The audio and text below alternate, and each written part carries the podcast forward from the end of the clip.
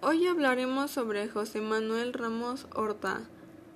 Él nació en Dili, Timor Oriental, el 26 de diciembre de 1949. Su madre era timorense y su padre de Portugal, y educaron a José Ramos en una misión católica en la ciudad de Soibada.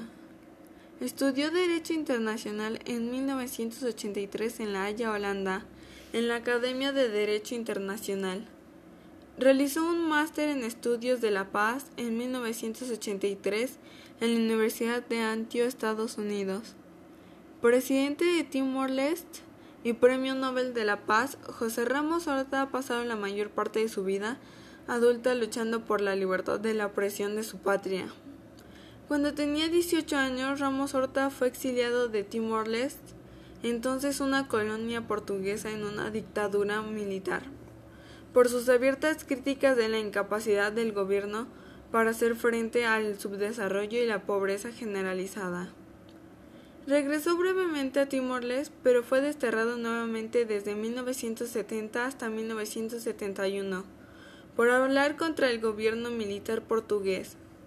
En 1974, Timor-Leste declaró su independencia de Portugal, seguido poco después por una invasión de Indonesia a partir de otra brutal composición militar. Ramos Horta pasó los siguientes 24 años llevando la situación de Timor-Leste a la atención del mundo. Se convirtió en la persona más joven que se dirigió a las Naciones Unidas y convenció a los representantes de la ONU para aprobar una resolución de apoyo a la independencia de Timor-Leste. A pesar de esa victoria, Indonesia continuó su ocupación y por lo que persistió en instar a las Naciones Unidas y otros líderes mundiales para convencer a Indonesia e conceder a Timor-Leste su libertad. En 1996, junto con su compatriota el obispo Carlos Felipe Jiménez Velo, fue galardonado con el Premio Nobel de la Paz.